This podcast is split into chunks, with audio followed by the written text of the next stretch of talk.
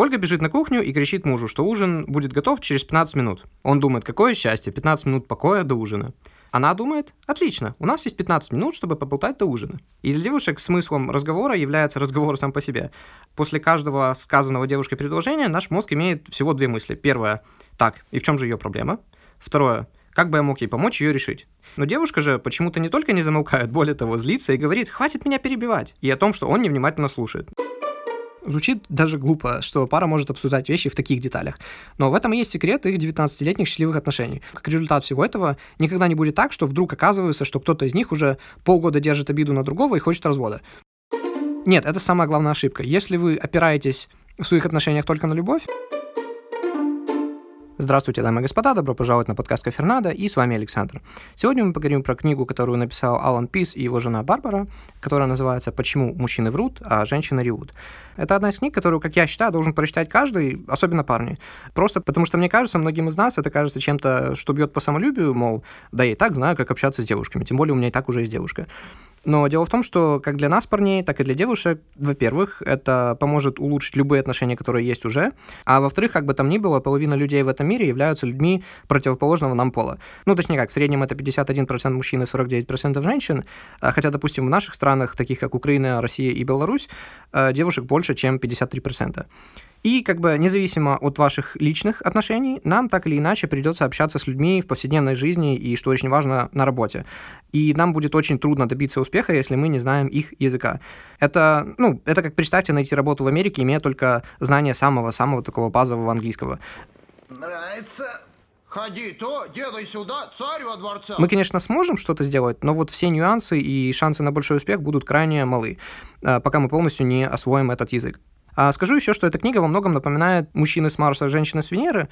Э, Ее автор Джон Грей тоже интересный человек с очень хорошим чувством юмора, и при этом у него все подкреплено исследованиями. Но я ее не читал, а просто видел пару его выступлений, поэтому не могу дать ему какую-либо оценку. Но могу сказать, что эти книги во многих э, частях, скажем так, во многих местах э, пересекаются. Но вот книгу, о которой мы поговорим сегодня, я могу рекомендовать всем, так как Алан Пис один из моих любимых авторов, в принципе, и он еще никогда не подводил. И сама книга за фундамент берет много научных исследований, многие из которых проводились не так давно благодаря ФМРТ. ФМРТ — это функциональная магнитно-резонансная томография. Это вот та огроменная штуковина, в которую человек ложится и заезжает, и ему сканируют мозг.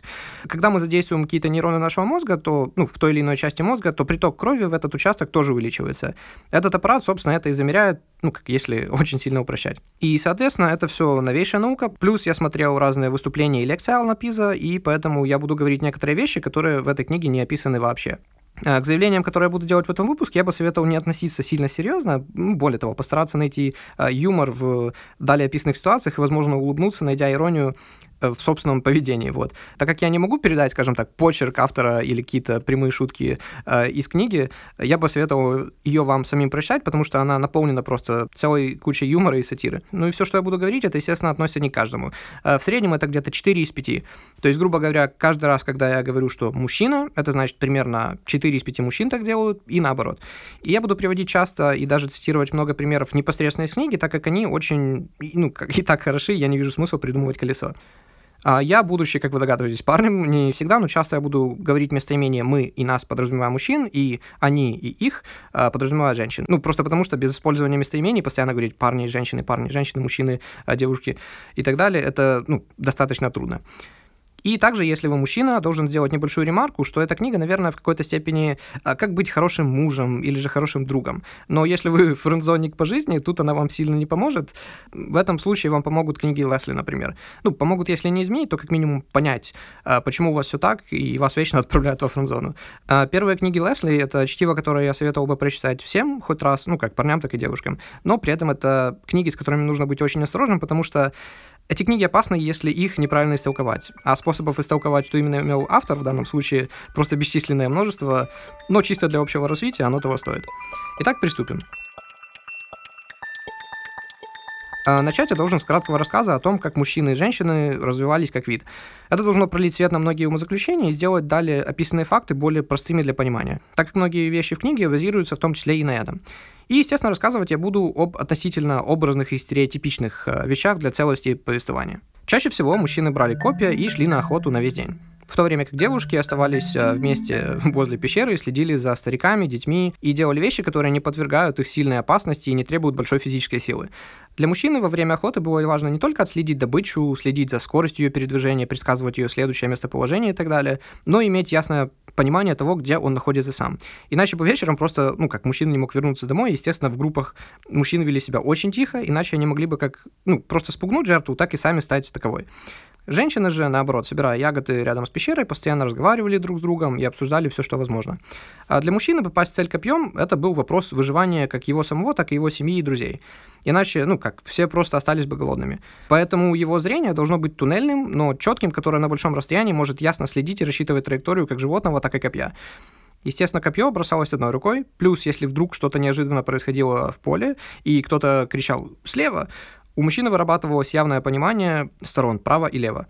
Э, девушки же могли собирать ягоды и заниматься другими вещами обеими руками, плюс это не требовало какого-то сильного фокуса, поэтому они могли не только заниматься сразу многими вещами, ну, одновременно, и при этом поддерживать разговор с подругами, и их зрение тоже было направлено на то, чтобы видеть общую картину в их непосредственной близости, скажем так. И когда мужчины вечером приходили обратно с добычей после тяжелого дня, они отдавали тушу животного женщинам, а сами в этот момент садились и смотрели на костер и его мелькание после тяжелого дня как небольшое, но интересное отступление про право и лево. Первый интересный факт, что многие племена в мире, одно из таковых находится в Австралии, а в своем языке не имеют слов, обозначающих спереди, сзади, слева, справа. Ну, как бы от меня и так далее. Если мы имеем относительное название направлений, ну, то есть если я говорю справа, то само по себе слово имеет смысл только если я знаю, что справа от меня, от тебя или от того камня то они же используют такие слова, как север-юг, запад-восток. То есть, э, ну, слова, которые никак не зависят от их расположения по отношению к чему-либо.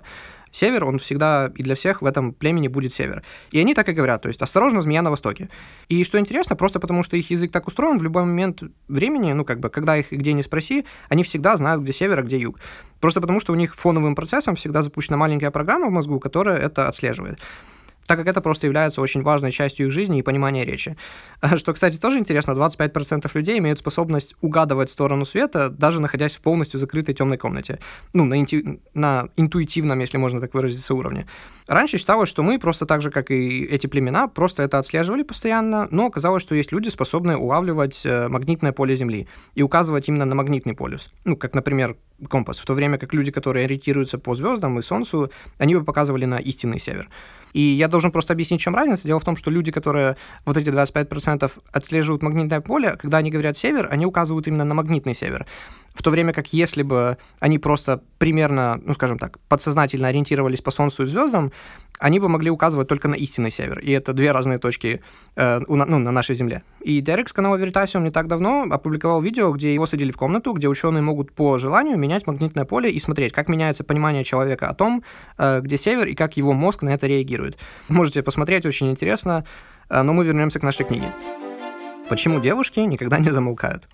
Э, у женщин во время разговора задействуется намного больше зон мозга, поэтому им кажется, что мужчины такие неразговорчивые. В то время как нам же, ну, непонятно, почему они никак не могут наговориться. А более того, в книге описано, что нить э, корпус колоус, я не знаю, наверное, кто изучает нейрологию, знает, что это такое, э, у женщин на 10% толще и имеет на 30% больше связей. То есть это именно та вещь, которая соединяет два получария мозга, левое и правое. И что позволяет им, соответственно, быть намного лучше в мультитаскинге. Э, можно сказать, что мужчины лучше в том, чтобы делать одно дело, скажем так, но очень сфокусированно, в то время же, как девушка может делать пять действий одновременно. Ну, то есть каждый раз, когда мы представляем девушку что-то делающую, мы не видим ее только разговаривающую по телефону, или только готовящую, или только, э, не знаю, там, смотрящую телевизор или журнал. Она и разговаривает по телефону, и красит ногти, и смотрит журнал, и при этом еще и слушает телевизор, там, YouTube или еще что-то такое. Но здесь я должен сделать небольшое отступление, потому что здесь я хочу немного поспорить с мистером Аланом Пизом. Э, дело в том, что мультитаскинг, как бы неважно, кто мы, парень или девушка, это очень часто может быть плохой идеей. Э, мы, люди, очень плохие в том, чтобы делать две и уж тем более более вещей одновременно. Исключениями являются действия, уже отработанные до автоматизма, которые ну, не задействуют много ресурсов нашего мозга. Э, просто когда я прочитал это в книге, что вот девушки лучше в мультитаскинге, я вспомнил, что я читал не одну статью о том, что такого понятия, как мультитаскинг, у людей в принципе нет. Когда я прошерстил пару-тройку страниц в Гугле, пару исследований, в принципе, я не нашел ни одного, которое бы говорило точно, что да, там девушки лучше мультитаскинги, или да, люди в принципе могут делать там 2, 3, 4 вещи одновременно. Но при этом и сами исследования, многие из них, они поставлены были неправильно и э, запрашивались действия, которые люди, в принципе, в повседневной жизни не выполняют, и поэтому на них тоже нельзя ссылаться. Но в принципе, что сейчас все говорят, это то, что люди очень плохие в том, что делать две или более вещей одновременно. И дальше, знаете, это тот момент, когда я в подкасте отхожу вообще куда-то в левую сторону. И, и сейчас я говорю, что если вы хотите дальше слушать про книгу, про разницу мужчин и женщин, если вы сейчас находитесь в каком-то хорошем приподнятом настроении, вы не хотите его портить, перематывайте на 6 минут вперед, и там я буду дальше про это говорить. И знаете, я долго думал, вставлять этот кусок или нет, но и когда задал вопрос немножко по-другому, о том, что вот в ближайшие пару месяцев этот подкаст прослушает как минимум пару тысяч. И что, если в ближайшие 40-50 лет хотя бы одному человеку это спасет жизнь, потому что вот, вот этот подкаст был именно той последней каплей, которая перевесила чашу весов в то, чтобы все-таки безопаснее себя вести, и тем самым спасет либо ему, либо его близким жизнь. И я не имею права просто никого морального этого не сделать. А давайте послушаем немного другую статистику. Неважно, хороши мы или плохие, скажем так, мультитаскинги, ну, то есть делание многих вещей одновременно. Э, никогда, и я повторяю, как бы вот вообще никогда не пользуйтесь телефоном, когда вы ведете машину. Полтора миллиона человек в год попадают в аварии именно из-за телефонов.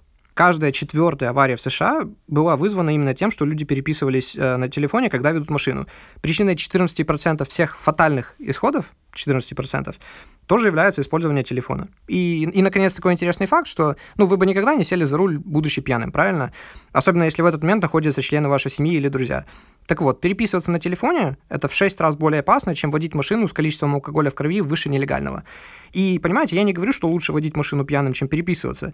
И я говорю о том, что если, ну, все знают, что водить машину пьяным просто безответственно, начнем с этого, то теперь умножьте это на 6 раз, и именно это происходит каждый раз, когда вы отвлекаетесь на телефон за рулем, согласно статистике, опять же, все ссылки я всегда оставляю в описании. А я это говорю, потому что я вечно общаюсь с друзьями, да и, да и просто с разными рода людьми. Я поражаюсь просто, как безлаберно они себя ведут, когда это касается дороги и машин. Э, ну, просто чтобы вы понимали. Знаете, вот среди всех, всех причин смертей в мире травмы, полученные в дорожно-транспортных происшествиях, являются на восьмом месте. Ну, опять же, это говоря о раке, о каких-то сердечных приступах, отказах почек и так далее, и так далее. Да, понятно, что в целом они больше занимают группу, но среди них на восьмом месте аварии вот среди всего этого. И я почему это все рассказываю? Потому что я знаю, насколько мы, ну, я имею в виду люди, в принципе, плохие в понимании рисков. Э, я просто до сих пор не понимаю, как люди до сих пор боятся летать и иногда даже из-за этого отменяют какие-то важные в жизни вещи, но при этом добровольно садятся в машину каждый день, не пристегивая ремень, перебегают дорогу на красный свет и так далее. И при этом ни о чем особо не волнуюсь. Просто чтобы вы понимали масштаб проблемы, вот каждый сотый человек, то есть статистически как минимум несколько людей, с которыми вы знакомы лично, умрет именно в аварии. Некоторые из которых можно было бы избежать. Но только один из 205 тысяч умрет, будучи пассажиром самолета. То есть, другими словами, если опираться чисто на цифры, э, в среднем вы должны знать как минимум 2000 человек, которые погибли в аварии, ну или сами 2000 раз умереть в аварии, пока вы будете знать хотя бы одного человека или сами окажетесь тем, кто разбился на самолете. Я понимаю, что это достаточно темный поворот, которого, наверное, не все ожидают в такого рода подкасте, но, но что поделать, если люди иногда по-хорошему не понимают, поэтому сделайте себе и близким одолжение. И для начала всегда пристегивайтесь, и неважно, будучи даже пассажиром на заднем сидении, и не трогайте телефон, пока за рулем. Только осознав близость смерти, можно начать истинно ценить жизнь. И на этом я и хотел закончить, но вот буквально, когда заканчивал писать сценарий, на днях с моей близкой подругой приключилась одна история, которую я не могу как не рассказать в этом контексте как раз. А, и после этого мы сразу вернемся к нашей книге. И когда я говорю, только осознав смерть, можно начать ценить жизнь, я это говорю в какой-то степени буквально. И каждый раз, прощаясь с близкими и друзьями после встречи, в последние 10 минут я задаю себе вопрос. Есть ли это последний раз в жизни, когда я вижу его или ее? Есть ли что-то, о чем я не договариваю, и это ли нота, на которой я хочу разойтись? Так вот, с моей подругой мы виделись совсем недавно, и на прощание, очень крепко ее обнимая, я думал, собственно, тоже об этом. Через пару дней ей нужно было лететь в другой город на мероприятие, но она закончила работу прямо вот впритык, и когда она села в такси, водитель ей сразу сказал, что в аэропорт они не успеют. Но услышав, что она доплатит, если они все-таки успеют, он сказал, поехали. И они все-таки успели, и дело в том, что, как она сама сказала, по ощущениям они несколько раз чуть не попали в аварию. Тем не менее, поездка в другой город того стоила, по ее словам. Э, когда она мне рассказывала об этом по телефону, я ничего не сказал, потому что, ну как, э, непреодолимое желание двигаться к цели, несмотря ни на что, это и есть одна из главных черт, за которую я ее уважаю. И было бы глупо за эту же черту ее ругать. Но эта мысль не давала мне покоя, особенно то, что, ну, когда я ее обнимал пару дней назад, это действительно мог быть последний раз, когда я это делал. И только потому, что она потом таксисту сказала, что нет, давай все-таки поедем, а я тебе доплачу. И по ее же словам, ей было очень страшно. И мы с ней это, естественно, потом обсудили, и хоть она эти несколько дней провела просто потрясно, если бы что-то действительно случилось, сколько бы денег она сама и ее родные готовы были бы отдать, чтобы это предотвратить? Ну, и опять же, предотвратить то, во что она сама себя и вязала. И, ну, их бы уж точно хватило на 10 таких поездок, насколько бы крутыми эти поездки не были. Закончу с вами Киану Ривза на недавно буквально интервью э, на шоу Стивена Колбера. Стивен спросил, а вот что ты, Киану Ривз, думает, э, будет с нами после смерти? На что он практически незамедлительно, сделав глубокий вдох, ответил. end of time and Oh, wow. space continuum. So It's- you're it's facing all your, over. you're facing your own mortality and the mortality of all existence. Yeah. Wow. What do you think happens when we die, Keanu Reeves? I know that the ones who love us will miss us.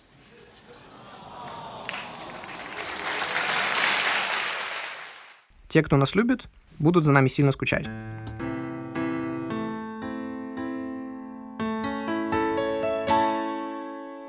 Возвращаясь к нашей книге. Как мы уже говорили, когда мы вспоминаем картину какой-то девушки, разговаривающей по телефону, это не просто разговор, это вот все вообще вместе и одновременно, что только может быть. В то время как лично я, ну вот, я когда разговариваю по телефону, я обязан просто ничего не делать, иначе вечно буду терять нить разговора, э, пока слушаю и буду звучать как недоумок, когда говорю сам. То есть у меня действительно просто не хватает ресурсов мозга на то, чтобы и слушать, и обдумывать ответ, и отвечать, если я занимаюсь еще хоть чем-нибудь параллельно, даже если я в интернете, там, не знаю, одежду себе высматриваю на каком-то сайте, пока говорю. Говоря, кстати, о слушании. В книге говорится, что девушки без проблем могут различать пять разных тонов голоса, в то время как мужчины могут различать только три. Для многих э, девушек смена тона голоса является своего рода ну, сигналом, что ли, смены темы во время разговора. В то время, как, когда говорят мужчины на одну тему, когда они ее меняют, они сначала делают паузу, или явно говорят о ее смене, и только потом переходят уже, ну, как бы к другой теме. Девушки же могут поменять просто пять тем в одном сказанном предложении. А мужчина в это время будет лишь недоумевать, о чем это она. Потому что он думает, что она разговаривает еще о первой теме, в то время как она говорит уже о пятой. И на простой вопрос мы обычно ожидаем простой ответ. Э, пример из книги. «А, «Милая, так что, Маша придет или нет?» Ответ супруги. Маша сказала, что ее привет зависит от ситуации с заказанным ковром, который нужно притормозить ради соображений экономики, а Оля может не приехать, потому что Андрею нужно показаться доктору, а Коля потерял свою работу, поэтому ему нужно будет искать новую, а Валера не может отпроситься с работы. Ее начальник такая зануда. Поэтому Маша сказала, что она может приехать рано, и мы отправляемся за покупками на свадьбу Юли, поэтому я думаю, что, что если мы разместим ее с Ваней в комнате для гостей, то придется попросить Женю приехать пораньше. Муж. Э, подожди, подожди. Так Маша приедет или нет? А, ну, понимаешь, все зависит от того, удастся ли Лене отпроситься у Кости, потому что ее машина сломалась по дороге, и она, ну, в общем, и так далее, и так далее, и тому подобное. Э, для парня кажется, что он задал простой вопрос, ну, где ответом должно быть «да» или «нет». И ему бы этого было более чем достаточно. Он в этот момент будет только стоять и не понимать, почему для этого простого ответа нужно затрагивать 9 людей и 11 различных тем. После такой нагрузки ему ничего не остается, кроме как пойти покурить э, или еще как-то расслабиться, ну, чтобы немного хоть перейти в себя. И когда мы ругаемся, немного меняется. Э, Я не понимал никогда, скажу честно, как девушка в течение трех секунд может дойти от э, «почему ты полотенце не весил сушиться?» до «ты меня совсем не любишь, я вообще не знаю, что я с тобой делаю» и так далее. Ну и когда на нас сваливается такой напор информации, мы испытываем когнитивную перегрузку и уже, ну, буквально после переключения третьей, четвертой темы просто отключаемся и даже не стараемся понять, чего от нас хочет девушка. В то время как девушка, ну, видя такую реакцию, она начинает нам припоминать только еще больше вещей, говорить еще громче, что заставляет нас еще больше закрываться в себе. И так получается по кругу. Кстати говоря, мужчины намного лучше улавливают и фокусируются именно на низких тонах, ну, частотах, если можно так сказать, голоса. И чем выше тон голоса, тем сложнее парню сосредоточиться на том, что говорится. И что происходит во время ссоры? Ты такой, секой, ты не повесил полотенце, и вообще... не-не-не-не». И после этого мужчина, ну, как бы закрывается, и в это время, так, она о чем-то кричит. Хм, по-моему, я проголодался. Может, что-то перекусить бы? Именно поэтому многие ссоры ничем хорошим не заканчиваются. Кстати, какой метод чаще всего девушки используют для наказания? Когда девушка обижена, она наказывает парня тем, чем обычно девушки наказывают друг друга. А если вы смотрели Рика и Морти, я думаю, помните, как высмеивалось именно то, что на планете, где были одни девушки, для девушки, которую наказывали, самым страшным наказанием был приговор Тягчайшее преступление, что может совершить женщина. Вероника Энн Беннет, ты виновна за ужасную челку. Всем ты приговариваешься к наказанию молчанием. Уж мне наказание. с тем, что, ну, то есть не смерть, не что, именно молчание, и мне нравится, как они уловили вот эту суть. Но вот только в чем проблема. Мы, парни, любим молчание. И для нас оно означает как раз-таки отсутствие проблем. Если нам ни о чем не говорят, значит, все хорошо. И как вы поняли, это глава в книге про, процитирую, пиление и про то, почему девушки такие хорошие лесопилки.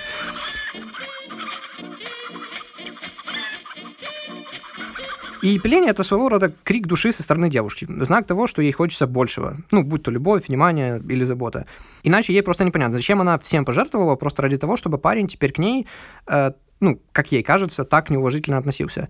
Поэтому образ девушки, которая пилит своего мужчину, ну, за все и вся, часто является либо женой, либо матерью. Э, то есть, ну, человек, который обременен домашними обязанностями вряд ли уже сможет кардинально изменить свою жизнь.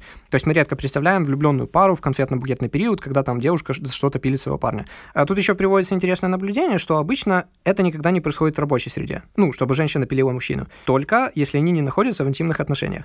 Так что если вы вдруг видите, как секретарша пилит своего начальника, я думаю, понятно, признак чего это может быть. И снова история из книги. Супружеская пара поссорилась в итальянском ресторане, в зале было очень тихо, а супруги говорили все громче и громче. Ссора началась по поводу огромной пиццы, которую они решили заказать. Мужчина хотел пепперони и каперсы, женщина же предпочитала гавайскую. Она начала обвинять его в том, что он никогда не обращает на нее внимания, на ее желания, и она не видит вообще каперсы. Предполагать, что можно испортить пиццу восхитительными ананасами – полнейшее идиотство. Кроме того, если бы он почаще ходил по магазинам или готовил, им бы не приходилось так часто обедать в итальянском ресторане. В конце концов, она же не может питаться одной пиццей, потому что ей необходима здоровая пища. А из-за этой пиццы она толстеет. Неужели так трудно позволить ей выбрать то, что ей нравится, если уже она вынуждена э, таскаться по этим пиццериям? После этих слов в зале воцарилась мертвая тишина. Все ждали, что же ответит мужчина. Он медлил. Отхлебнул вина, он посмотрел на пол, на меню, а потом снова на свою жену. «Ты же говоришь не о пицце, правда?» сказал он. Ты говоришь о последних 15 годах нашей жизни. Так вот, э, должен сказать, что все, что буду говорить далее, это исключительно из-за любви к вам, дорогие дамы, и для того, чтобы помочь вам быть более счастливыми в отношениях. Э, более того, не переживайте, про нас, парней, я тоже еще поговорю далее в выпуске. Решение проблемы на самом деле очень и очень простое. Вы даже не представляете, как сильно вы бы облегчили э, как нам, парням, так и себе жизнь, если бы вы просто, когда чего-то хотите, просто прямо говорили, чего вы хотите. И все. И если нет, но если он настоящий мужчина, если он меня любит, это да, я не должна ничего говорить, он сам должен догадаться. Если вы хотите несчастливые отношения и бессонные ночи, э, после чего разговор парням о том, как он вас не любит и не уважает, и вы хотите расстаться, в то время как он только с вылупленными глазами будет смотреть на вас и не понимать вообще, что произошло, ведь до сегодняшнего дня он был уверен, что вы оба находились в идеальных отношениях, а оказалось, что вы планировали расставание с ним уже второй месяц. Если вы всего этого не хотите, Просто переступите через непонятно кем навязанные нормы поведения. Кстати говоря, учитывая 50% уровень разводов, как в России, так и в США, это так себе норма. И, опять же, позаимствую шутку, не помню, по-моему, это был Билл Бюр, что 50% это только те, у кого есть позвоночники и кому хватило духу это сделать. Сколько еще подкаблучников живут и мирятся совсем, потому что у них нет мужества развестись. Э, так вот, учитывая себе, это так себе норма. Вот, так что переступите через эти нормы, непонятно кем навязанные, ну или гордость. И вот эти все просто потому что, ну, я же девушка. Э, просто поверьте мне, я лет с 13 интересовался психологией, всем, что с ней связано. Так как у меня хорошо получается завязать именно доверительные отношения с людьми, каждый раз, когда я делаю те или иные предположения о людях, я потом их спрашиваю, угадал я или нет. Ну, как бы в зависимости от их ответа, уже пытаясь откалибровать свое понимание поведения людей, ну, что помогает в будущем еще лучше понимать их глубокие мотивы. И не менее важно, как-то так получилось, что с детства у меня в процентном соотношении подруг было всегда намного больше, чем друзей. И даже при всем этом я до сих пор просто поражаюсь, насколько я поразительно слеп, как крот. А, кстати говоря, если кому интересно, то на YouTube сейчас можно без проблем найти тот самый мультик про крота, я не знаю, кто помнит. Вот. Э, я, кстати, почему-то думал, он польский, он на самом деле чехословацкий. Вот. Но, тем не менее, можете вот найти легко и поностальгировать. Поразительно слеп, как крот. Э, ну, по отношению ко всем намекам девушек, э, их мотивам и так далее. Особенно если это касается отношений, в которых я сам нахожусь, ну, просто потому что, как всем известно, со стороны это всегда виднее. Но что уж говорить о других парнях, которые, возможно, хороши в других вещах, но при этом они, как и не подозревают, что мышление парней и девушек может отличаться в принципе, и они оценивают мир, пропуская все исключительно и только через свою призму мышления. Это просто говорит о том, что у многих из нас есть различия на фундаментальном уровне. И только зная о них, и постоянно о них говоря, мы сможем найти хоть какое-то общее взаимопонимание. Опять же, где-то далее в книге описывается, что мужчины просто не в состоянии понимать косвенную речь, в то время как для девушек это чуть ли не основа построения любой просьбы или диалога. Ну, просто опять же, если мужчина всегда может попросить прямо, и если получит отрицательный ответ, он может просто взять это силой, ну или, по крайней мере, будучи физически сильным, мужчины не боятся прямой конфронтации, то у девушек в истории нашего развития как людей такой прерогативы, к сожалению, не было.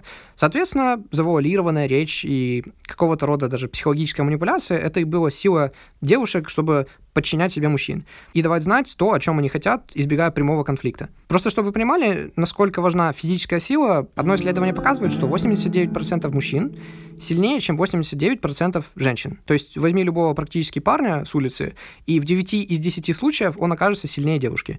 Есть, конечно, и те девушки, которые при схватке от большинства парней мокрого места не оставят, но тут важно слово «большинства» все равно остаются парни, которые годами тренировались, и просто из-за устройства нашего биологического тела, ну, таких там, не знаю, плотность костей, мышц, э, больше тестостерона, общей массы тела и так далее. То есть это нормально, допустим, когда у мужчины тестостерон в 11 раз больше, чем у девушек. То есть, грубо говоря, у девушки там, не знаю, тестостерон 89, 95, а у мужчины, к примеру, там 800 или 1000.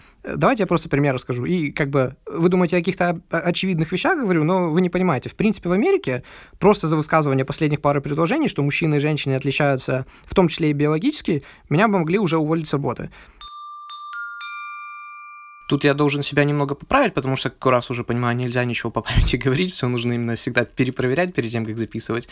Но вот, э, у мужчин нормальный тестостерон, ну именно норма, это от 240 до 950, то есть 240-950. Э, то есть у мужчин может разниться, ну, в три раза по норме, грубо говоря. Но теперь посмотрим у женщин. У женщин же он от 8 до 60. Вы чувствуете разницу, да? То есть даже если взять максимально нормальный уровень у девушки и минимально нормальный уровень у мужчины, то есть это будет 80 и 240. То есть разница в целых 4 раза. Но если мы возьмем минимальный уровень у девушки и максимальный нормальный уровень у мужчины, опять же, я же говорю, мы даже не говорим про экстремальные случаи, когда, ну, понятно, что есть мужчины, у которых уровень тестостерона намного-намного выше, и девушки, у которых он намного-намного ниже, то тогда разница будет в 118 раз, и это норма. То есть ну, и когда тестостерон отвечает за такую вещь, как, опять же, а, плотность костей, а, наращивание мышц и так далее, то неудивительно, что мужчины намного более мускулистые. Ну, понимаете, я, я это все, опять же, объясняю просто потому, что сейчас есть огромная проблема с тем, что Э, женщины-атлеты, которые занимаются профессиональным спортом, они подают в суд на мужчин, которые вот буквально там год назад, ну, то есть мужчина был мужчиной до там 25 лет, грубо говоря, и потом в 26 лет он такой, все, теперь я женщина. И просто прошел гормональную терапию, говорит, нет, на самом деле у меня даже, э, я ничем не лучше девушек, я даже хуже, потому что я прохожу через гормональную терапию, и мне даже сложнее с ними соревноваться. Но каким-то чудом те, кто были такими очень средненькими, даже плохими спортсменами, вдруг становятся чемпионами в женском спорте. И ну, это просто до абсурда доходит, как вы уже понимаете. Но тем не менее. А, более того, тестостерон очень сильно связан с агрессией, что неудивительно снова. Но дело в том, что я вот сейчас посмотрел статистику за 2019 год, и 93% э, людей в тюрьмах это мужчины, и всего лишь 7% это женщины. А, вот, ну, вот насколько большая разница. Более того, те девушки, которые сидят в тюрьмах, у них в среднем намного выше тестостерон, и чем более у женщин страшное такое более, ну, как бы кровавое преступление, можно так выразиться, наверное, было, и чем больше они авторитета и силы занимают в тюрьмах, тем выше у них тоже тестостерон. То есть это все имеет определенную корреляцию. И если что, когда я говорил, что вот это там 240 на 950 и 860, это нанограммы на децилитры. Э, в принципе, кстати, ну, отступая от отступления, если так можно выразиться, я бы сказал, что, наверное, каждому, ну, просто так для себя, для общего развития, стоило бы запомнить все вот эти приставки, там, гига, мега, э, нано, тера, вот, вот это все. Ну, то есть, в принципе, все, кто знает, там, мегабайт, килобайт, гигабайт, терабайт, уже знают все вот эти приставки на интуитивном уровне. Если мы посмотрим на сантиметры или секунды, то есть, там, дециметр, э, сантиметр, там, миллисекунды, все в таком духе, мы тоже уже знаем какие-то вот эти приставки. И когда я говорю нано, нано означает, что это одна миллиардная, то есть 10 э, в минус девятой степени. Ну, грубо говоря, когда там говорят, вот новый процессор на 7 э, нанометровом процессе. То есть это означает, что вот сейчас опять скажу, без проверки, наверное, транзисторы, по-моему, то есть каждый транзистор будет 7 нанометров. То есть, грубо говоря, возьмите 1 метр, разделите его на 1 миллиард, возьмите 7 из этого миллиарда, и вот настолько маленькие сейчас транзисторы в наших процессорах. Ну или все знают там uTorrent. На самом деле это никакой U, это приставка микро, то есть так пишется микро. То есть это микроторрент, тем самым торрент говорит, что вот смотрите, какая маленькая наша программа. Микро это, кстати, 10 минус 6 степени, то есть 1 миллионная. Ну или знаете, когда некоторые говорят, вот у меня там зарплата 10к многие даже не понимают, а что такое К. К это просто три нуля, то есть э, килограмм, э, там, километр, то есть это означает просто тысяча. Э, ну, поэтому я же говорю, просто чисто для общего развития было бы тоже неплохо, я думаю, всем вам заучить или запомнить хотя бы такие основные вещи, как там нанометр, гигаметр, мега и так далее. А теперь мы возвращаемся. Давайте я просто пример расскажу. И как бы вы думаете о каких-то очевидных вещах, говорю, но вы не понимаете. В принципе, в Америке просто за высказывание последних пары предложений, что мужчины и женщины отличаются, в том числе и биологически, меня бы могли уже уволить с работы. Что, кстати, случилось с одним из лучших инженеров Google. Ссылка в описании. Но я вот какой хочу пример привести. Один рэпер так задолбался слушать про то, что человек сам в полном праве выбирать, какого гендера он будет. А, ну, для слушателей, которые не знакомы с этой темой, скажу просто, что есть пол, то есть биологический, а есть гендер, по мнению многих людей, который является исключительно социальным концептом. Ну и, соответственно, если мальчик считает, что он всегда должен был девочкой, то он и есть девочка, и я должен к ней относиться соответственно. Ну, некоторые родители считают, что да, это выбор моего ребенка, и я хочу ему помочь. И родители с 10 лет начинают колоть им гормоны, чтобы начать, если не хирургическую, а иногда и такую, uh, transition, ну, то есть переход к другому полу, отсюда, собственно, и слово транс. И вот этот британский рэпер говорит, окей, говорите, мужчины биологически не имеют никакого физического превосходства над женщинами, да? Окей. И говоря о том, что в этот момент он решил, что он теперь идентифицирует себя как женщину, как нефиг просто бьет самый высокий женский рекорд на становую тягу. Вы, вы вот, может, слушаете и не понимаете вообще, о чем я, но поверьте мне, и в Европах, и в Америке это все чрезвычайно важные и обсуждаемые проблемы. Поэтому я рассказываю, чтобы и вы как бы немного были в курсе. И вот в том числе и из-за отсутствия физического превосходства девушкам часто приходилось прибегать именно к вот этой косвенной речи. А, и еще, кстати, потому, что это так хорошо подходит для сплетен. И, кстати говоря, в книге, э, которая называется «Сапиенс» Ноа Харари, говорится как раз о том, что, возможно, сплетни и было тем толчком, которое заставило нас начать разговаривать, и вот эти социальные взаимодействия, усиление и увеличение количества групп заставило наш мозг расти, и, возможно, как бы сплетни были тем, что заставило нас быть людьми как людьми. Э, но это другая тема. А, пару диалогов из книги. Слова мужа. Моя жена довела умение пользоваться косвенной речью до высоты настоящего искусства. Вчера, например, она бродила по кухне и твердила. На вчерашнем совещании начальница сказала «Не ешь солями». И я такой «Что?» – удивился я. «Э, «Почему это она говорила о солями?» «Да не она, а ты», — ответила жена раздраженным тоном. «Я не хочу, чтобы ты ел солями. Я оставил ее для гостей». Я стоял посреди кухни, как полный идиот, пытаясь расшифровать это загадочное сообщение и понять, что же в действительности сказала ее начальница. А жена моя вышла из комнаты и оставила меня в полном недоумении. «Ты не хочешь вечером посмотреть кино?» – спросила моя жена. Мне было приятно, что она это предложила, но я отказался, потому что мне нужно было еще разобраться в гараже. Прошел почти час, прежде чем я понял, что жена со мной не разговаривает. «Что случилось?» – спросил я. Она ответила «Ничего». Но разговаривать со мной не начала. Когда же я спросил ее еще раз, она начала рыдать. «Ты никогда не ходишь со мной в кино». Вот террас. Я думал, она меня приглашает, а не я ее. Сегодня я отвез тележку с грязным бельем в гараж для стирки, а потом сказал, мне нужно съездить в хозяйственный магазин. Я занимался в гараже примерно полчаса, за это время я загрузил стиральную машину, а, переставил несколько коробок и разобрался на полке. Я составил маленький список того, что нужно сделать позднее, когда я вернусь из магазина, и когда я вошел в дом, жена оторвалась от работы и спросила, «Зачем?» «Что зачем?» — не понял я. «Что тебе нужно?» — продолжала моя жена.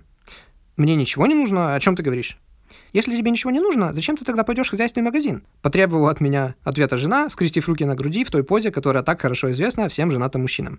Но послушайте, мы разговаривали полчаса назад. Я уже загрузил свой мысленный буфер дюжиной новых тем. Хозяйственный магазин был старой новостью. Но для моей жены разговор оказался незаконченным.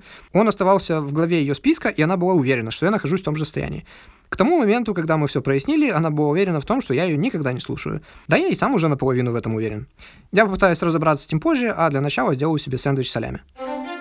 И вот понимаете, в чем дело? А, проблема коммуникации это, наверное, главная проблема. И тут, опять же, из этого бывает вопрос доверия.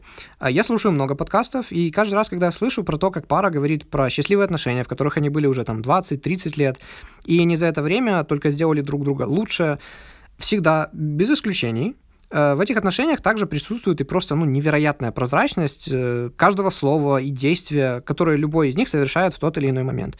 Они говорят о каждой проблеме, о каждой мысли, о, ну, как о том, что их раздражает или же наоборот радует. Вплоть до того, что Муж говорит, что когда я в командировках, мне нужно, чтобы ты мне присылала свои откровенные фото. А жена говорит о том, что она, наоборот, не хочет, чтобы он ей присылал такого рода фото. По крайней мере, она хотела бы видеть фото, только сделанные выше пояса. Вот. Звучит даже глупо, что пара может обсуждать вещи в таких деталях. Но в этом и есть секрет их 19-летних счастливых отношений. А я говорю, если что, про Тома Биллью и Impact Theory. И, соответственно, это все решается или же находится компромисс на месте.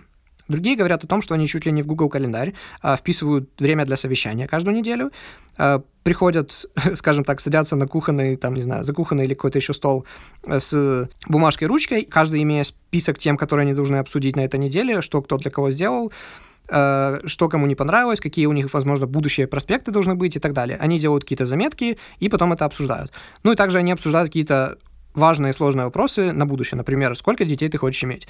А насколько важен для тебя брак в целом? Нужно ли вообще, в принципе, жениться? А что мы будем делать с нашими финансами? Как мы их будем делить? Э, если я заработал очень много денег до того, как мы встретились, что мы будем делать с этими деньгами, если мы вдруг разведемся? И вы понимаете, многие не любят вот это все просто потому что, а как же любовь? Если любовь, то типа все тогда будет само по себе. Нет, это самая главная ошибка. Если вы опираетесь в своих отношениях только на любовь, ну, во-первых, если вы хоть раз были в отношениях больше, чем пол, ну, год, если вы хоть раз были в отношениях больше года, вы знаете, что это все выветривается очень-очень быстро. И вы просто остаетесь человеком, который полон недостатков, о которых вы раньше, ну, и не думали, не замечали, и ваша вторая половинка думает о вас то же самое. И вы понятия не имеете, как жить дальше, но надеетесь, что все само уладится. Нет, все само не уладится, и это одна из очень важных причин, почему разводов сейчас так много. Вот это и плюс вот это, как сказать, Просто вот этот миф о любви и то, что просто нужно найти того самого человека, и вы сразу поймете, что вы должны быть вместе и так далее, ну, э, э, это, я не знаю, в принципе, можете переслушать подкаст 10 и 11, где мы говорили про работу, и что не нужно следовать своей мечте, и не нужно любить свою работу изначально, и применить это к отношениям, в принципе, вывод будет примерно такой же. И, соответственно, когда они вот так вот, я же говорю, там, совещаются насчет своих отношений, напрямую выставляют все вопросы, что им нравится, не нравится и так далее, вплоть до мелких таких вот деталей, э, типа, что меня заводит, что мне, наоборот, не нравится, все это решается или же находится компромисс просто на месте, ну, когда проблема еще в зачаточном состоянии. И, естественно, в таких отношениях, ну, как результат всего этого, никогда не будет так, что вдруг оказывается, что кто-то из них уже полгода держит обиду на другого и хочет развода. И никто не думает о том, что а нормально ли это говорить мужчине о том, что ты хочешь, а нормально ли это показывать девушке свои настоящие чувства и так далее. Другая проблема — это самолюбие.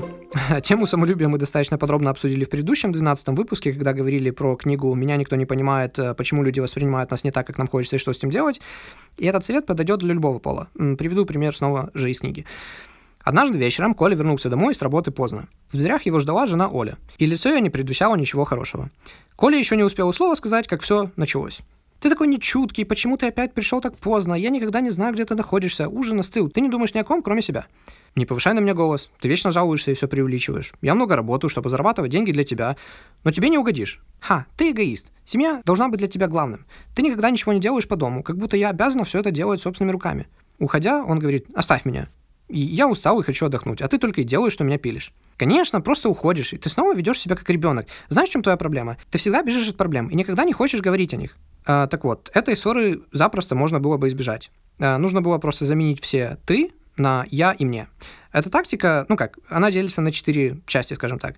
Они описывают поведение вашего партнера, ваше истолкование этого поведения, ваши чувства и последствия этого поведения для вас. Тот же диалог, но теперь применим «ты» и заменим это на «я мне».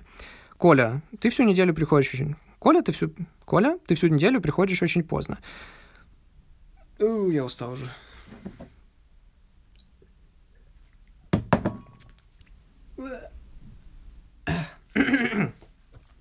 Коля, ты всю неделю приходишь очень поздно и никогда не звонишь мне, чтобы об этом сказать. Поведение. Ты избегаешь меня? Или ты встречаешься с кем-то еще?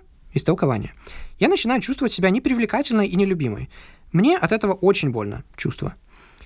Если это будет продолжаться, я просто сойду с ума от беспокойства за тебя. Последствия. О, Оля, я так виноват. А, я никогда не думал, что ты так к этому относишься. Я не избегаю тебя, я очень тебя люблю. Я ни с кем не встречаюсь, дорогая, я просто был так занят на работе, а то, что мне приходится долго работать, выводит меня из себя. Я прихожу домой настолько измотанным, что мне нужно немного отдохнуть в одиночестве. Э, дорогая, я не хочу, чтобы ты страдала. Я обещаю, что буду звонить тебе каждый раз, когда мне придется задержаться на работе. Просто, как видите, в чем эффективность этой техники? В том, что она снижает степень обороны, повышает честность и, что самое главное, проясняет чувства партнеров. Просто невозможно испытывать раздражение, используя этот прием. Далее мы поговорим о семи вещах, которые больше всего раздражают или же чего не понимают девушки. Первое. Почему мужчины всегда предлагают решения и дают советы? Второе. Почему мужчины постоянно переключают канал телевизора? Третье. Почему мужчины не могут остановиться и спросить дорогу? Четвертое. Почему мужчины всегда оставляют сиденье туалета поднятым? Пятое. Почему мужчины терпеть не могут ходить по магазинам? Шестое. Почему у мужчин такие ужасные привычки? Ну и седьмое. Почему мужчины любят непристойные шуточки? Я бы хотел заострить свое внимание именно на первом, э, почему мужчины всегда предлагают решения и дают советы. Ну, потому что лично для меня это было открытием, когда еще в далеком 2014 году э, я читал эту книгу. И это сильно изменило качество моего общения с девушками в принципе. Как мы говорили в начале, мужчины в исконном понимании добытчики. Соответственно, то, насколько он успешен, определяется его непосредственными результатами и достижениями. Далеко ли он бросил копье, попал ли он четко в цель и сразил ее на повал или же нет, э, принесет он сегодня еду для остальных э, или нет. Эти все повседневные проблемы, с которыми сталкивался мужчина в те годы, и его способность решать, собственно, эти проблемы, их результат и достижения и определял мужчину как личность. И мужчина может решить все свои проблемы только сам. Если один спрашивает другого о совете, значит, он либо показывает свою слабость и некомпетентность, а, либо он признает экспертность человека, у которого он спрашивает совет. А, так что, когда у мужчины кто-то спрашивает совет, особенно другой мужчина, а, для него это комплимент и признание именно по этим причинам. Но если же девушка дает ему какой-то совет, то для него это признак того, что она считает его некомпетентным, слабым и не в состоянии решить его собственные проблемы. А вы-то, девушки, что думали? Я же ему просто помочь хотела, чего он так взбесился? Задели самое главное — мужское самолюбие. У Коли выдался тяжелый день. Он ушел с работы, не решив несколько серьезных вопросов, а решить их следует до завтрашнего дня. Когда Коля приезжает домой, его ум по-прежнему занят производственными проблемами. Из телефонного разговора он уже знает, что у Оли выдался тяжелый день, но ему нужно время, чтобы разобраться с собственными проблемами. Он приезжает домой, здоровается с Олей, а затем усаживается и начинает смотреть новости по телевизору. Ольга бежит на кухню и кричит мужу, что ужин будет готов через 15 минут. Он думает, какое счастье, 15 минут покоя до ужина. Она думает, отлично, у нас есть 15 минут, чтобы поболтать до ужина. Если мозг парня направлен на решение проблемы только, для девушек же все наоборот, их мозг направлен на разговор. И для девушек смыслом разговора является разговор сам по себе. Парни, потрясающе, правда, да? То есть, оказывается, это не простая пустая женская болтовня, это действительно важно для женщин. Кто бы мог подумать. А, так вот, когда девушка хочет поговорить в конце дня, она просто хочет рассказать о событиях, которые произошли с ней за день, и поделиться своими чувствами. И все. А, парням же кажется, ну вот снова, что у нее стряслось, какими проблемами она ко мне идет на этот раз. И что важно, когда парням начинают рассказывать про те или иные события, после каждого сказанного девушкой предложения наш мозг имеет всего две мысли. Первое, так, и в чем же ее проблема? Второе, как бы я мог ей помочь ее решить? И, как ни странно, мы действительно находим проблемы, более того, мы находим отличные решения и даем хорошие советы, которые могли бы их решить.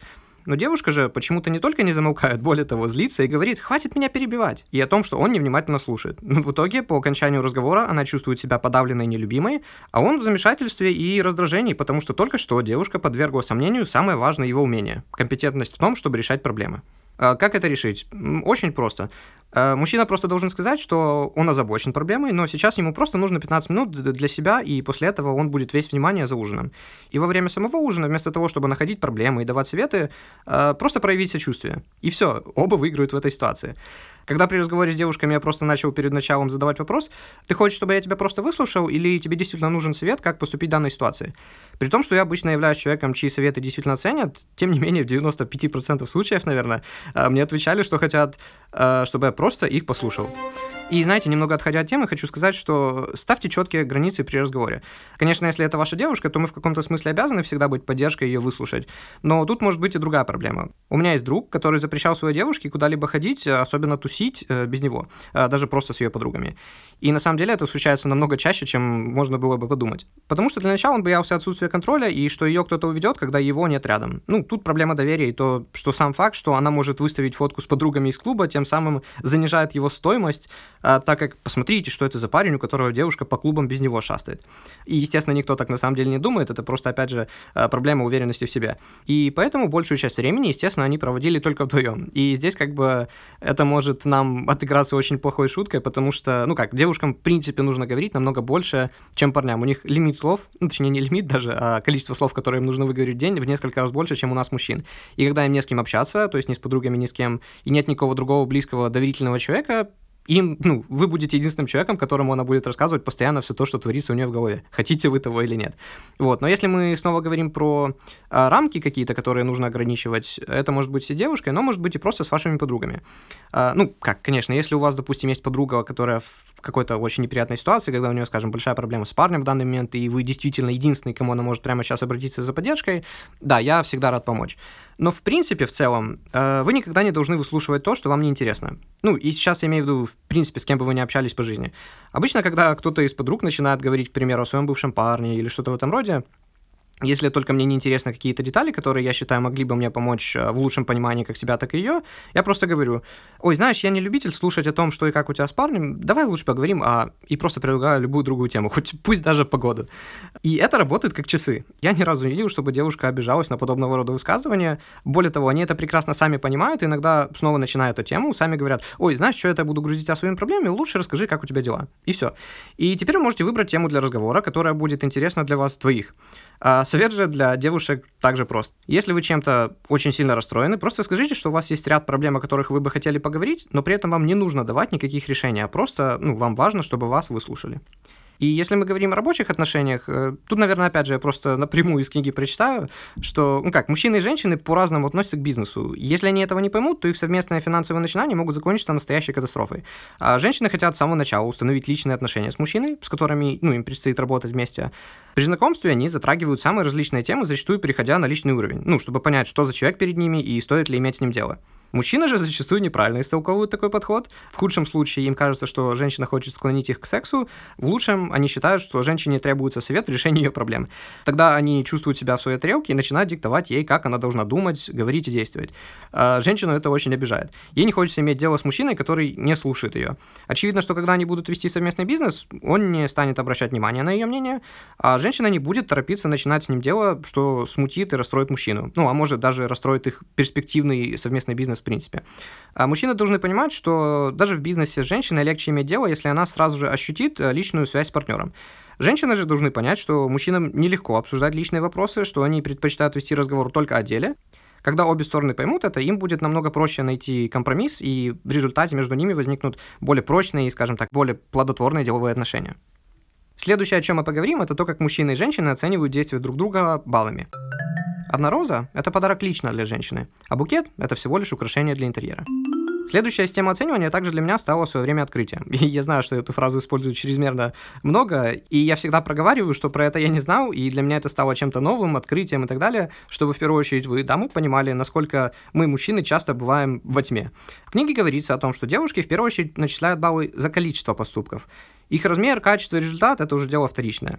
Ну, то есть, если девушке подарить iPhone или машину, это, конечно, принесет дополнительные баллы, но 95% всех баллов все равно будет начисляться за выполнение, ну, или невыполнение разного рода более мелких повседневных задач. Ну, и вы уже поняли, что по логике вещей мужчины делают все наоборот. Чем больше, скажем, подарок, чем лучше результат, э, пусть и редко, тем больше баллов начисляют парни. Ну и мы, в принципе, прямо вот э, редко ведем счет. Более того, мы часто забываем, что мы или для нас делали в течение даже недели. А в то время как девушки помнят все и всегда. Вообще все. Вообще всегда.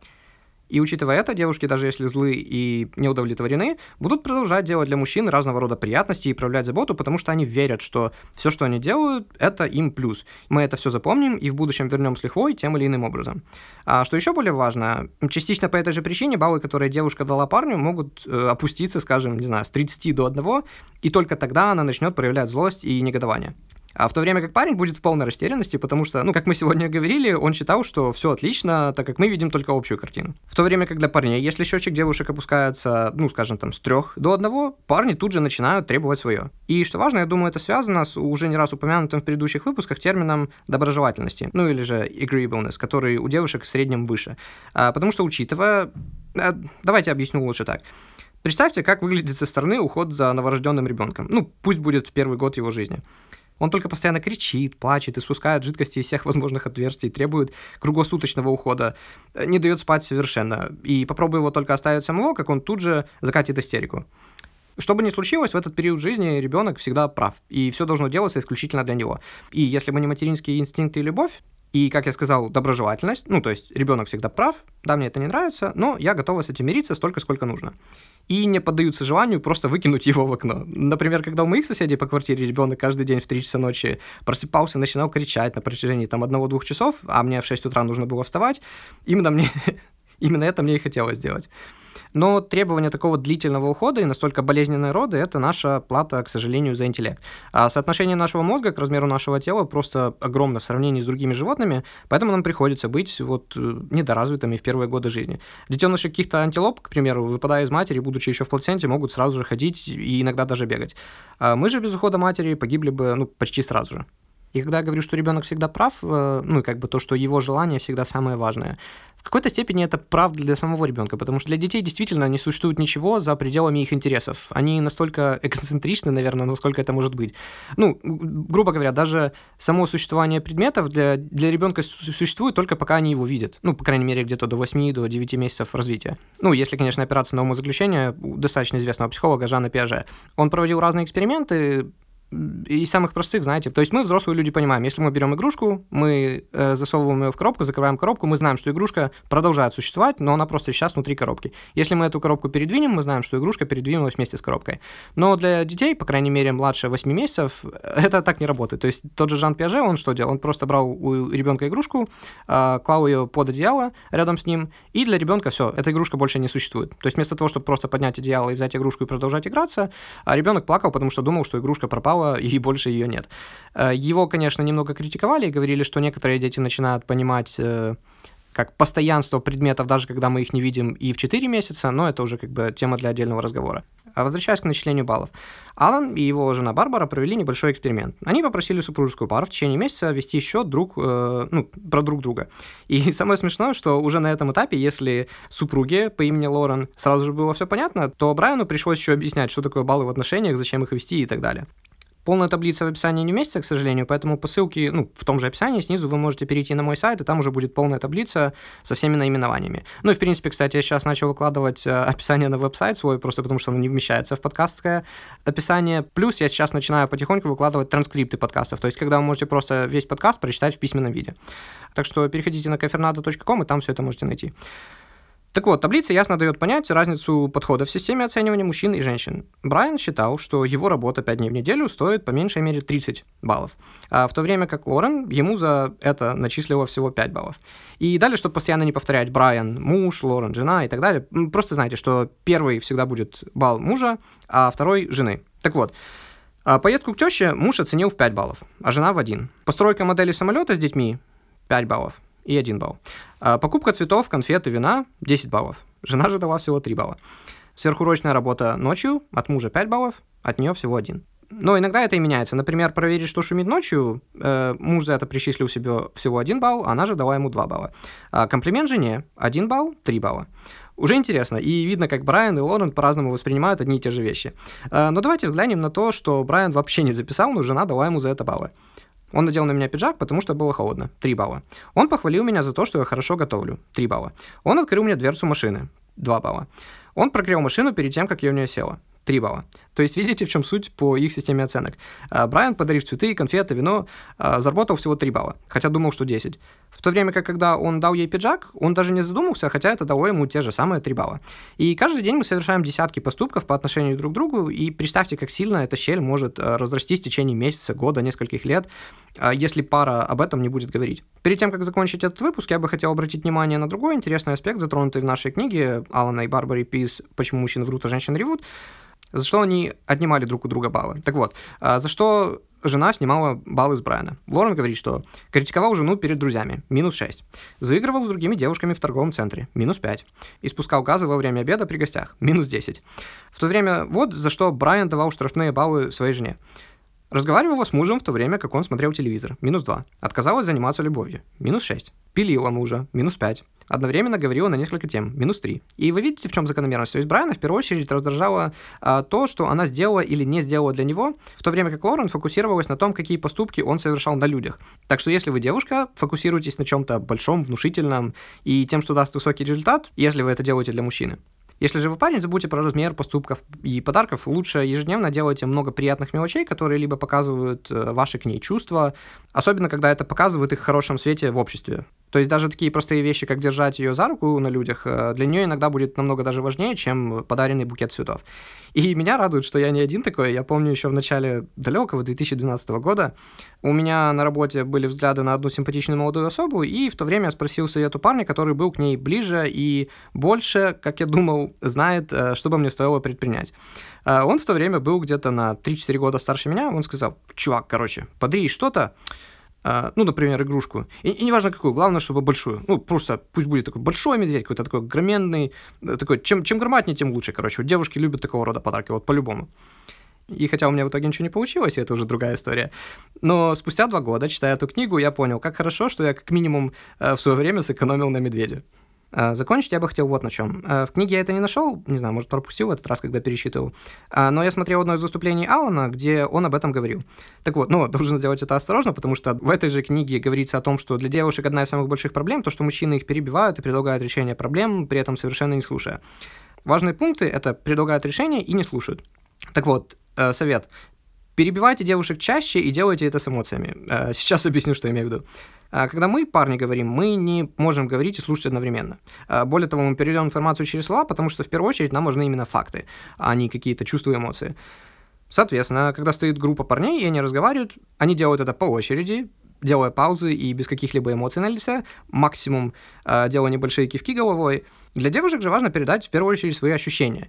Соответственно, когда стоит группа девушек, и когда что-то ужасное или, наоборот, захватывающее произошло с девушкой, и они обсуждают это в группе, со стороны, во-первых, они выглядят так, будто это событие происходит со всеми ими одновременно в этот момент, и то, что они все разговаривают просто одновременно. И я только что сказал слово «одновременно» и «одновременно» столько раз, что я даже загуглил, как правильно ставить ударение, вроде бы позволено и одновременно, и одновременно. Но если вдруг кто-то из филологов меня слушает, можете меня поправить. И если бы кто-то из парней присоединился в такую женскую компанию, для него это был бы просто ад. Ну, просто, во-первых, учитывая вашу способность слушать и говорить одновременно, плюс умение распознать большее количество тонов голоса и смену, э, ну, как бы смену темы на ходу, мы только можем стоять, не понимать, что происходит, и ждать, когда до нас дойдет очередь говорить. То есть никогда. Поэтому, когда говорите с девушкой, для начала, а, когда слушаете, отзеркаливайте все эмоции девушки на своем лице. И если вам есть что сказать, просто говорите это. Не ждите паузы, потому что ее, скорее всего, не будет. А если она и наступила, значит, эта тема уже закончена, и продолжать ее смысла нет. И должен добавить, что когда я говорю «есть что скажите, говорите», я имею в виду ваши мысли, чувства и отношения к ситуации, которую поведала девушка, а ни в коем случае не решение проблемы, как мы это не раз уже сегодня повторяли. Иначе это только вызовет раздражение и будет означать, что вы совершенно проигнорировали всю информацию в данном выпуске. У меня очень сильно улучшились отношения со многими подругами из-за вот, вот этой простой именно стратегии в общении. Если раньше одна из них говорила, говорила, говорила, и я все ждал, когда мне можно будет ставить хотя бы слово, и мне было скучно, и ей оказался очень закрытым и неотзывчивым. Но когда я начал постоянно перебивать, возьмем в кавычки, э, тем, чтобы расширить сказанную ей слова и показать свои эмоции, сделать свое лицо намного более экспрессивным, общение стало намного интересным для нас обоих, и когда я ее спросил, «Э, слушай, тебя не смущает, что я стал тебя постоянно перебивать? Она ответила, что даже не заметила, ей наоборот начало казаться, что я наконец-то начал ей открываться и стал более интересным собеседником. Так что вот как бывает. Спасибо, дамы и господа, что дослушали этот выпуск до конца. Как всегда, я это очень сильно ценю. В следующий раз мы поговорим о книге, которая называется «Власть привычки», ну или же «Сила привычки». И я думаю, в принципе, название говорит само за себя. Мы обсудим и как с психологической точки зрения, что такое привычка, как они формируются, как наш мозг ведет себя в это время. И в следующий раз одна из интересных тем, которую мы обсудим, это как человек, который получил травму мозга и из-за этого потерял способность полностью что-либо вообще запоминать, по-прежнему мог формировать новые привычки. Ну, естественно, мы обсудим, как изменить плохие привычки, как начать хорошие, сколько это занимает. И скажу сразу, что это не 14 не 21 день, 66, может быть, но это мы уже уточним в следующем выпуске. А, спасибо еще раз за то, что заслушали до конца. Подписывайтесь, оставляйте ревью, а, оставляйте лайки. Опять же, зависит от того, где вы слушаете. Еще раз а, скажу, что если вы вдруг слушаете на Яндекс Музыке или какой-то другой платформе, где нет описания, я бы тогда советовал просто перейти на сайт kafernado.com, и там вы найдете полное описание выпуска со всеми вытекающими, плюс текстовую форму моего подкаста. Ну и в описании, как я сказал, всегда вкладываю всю базовую информацию, все ссылки на книги или авторов, или какие-то книги, исследования, которые я упоминаю. Если кому-то больше интересно узнать про эту тему, вы всегда это можете найти там. И знаете, у меня тут просто отличная новость. Я, ну, просто зашел в топ iTunes ради интереса посмотреть, может, какие-то новые подкасты интересные появились, еще что-то. Вы просто не представляете, как я был рад, когда увидел там себя. И причем, особенно в категории обучения, я был в это время на 12 месте. То есть среди всех подкастов, ну, по крайней мере, у меня регион Украины стоит в iTunes, э, среди всех подкастов какое-то время я был на 12 месте. Это прям вау, это офигеть. И, как я говорил в Инстаграме, повторюсь здесь, что это круто, но на самом деле пока я не считаю это никаким достижением, просто в плане того, что вот я когда говорил в 11 или в 10 выпуске, кажется, что вот если через лет 7 я буду в топах СНГ, вот тогда это будет круто, потому что, ну, сейчас, как сказать, на безрыбье рак рыба, опять же, я, я в Инстаграме просто об этом уже говорил, Поэтому здесь хочу это повторить.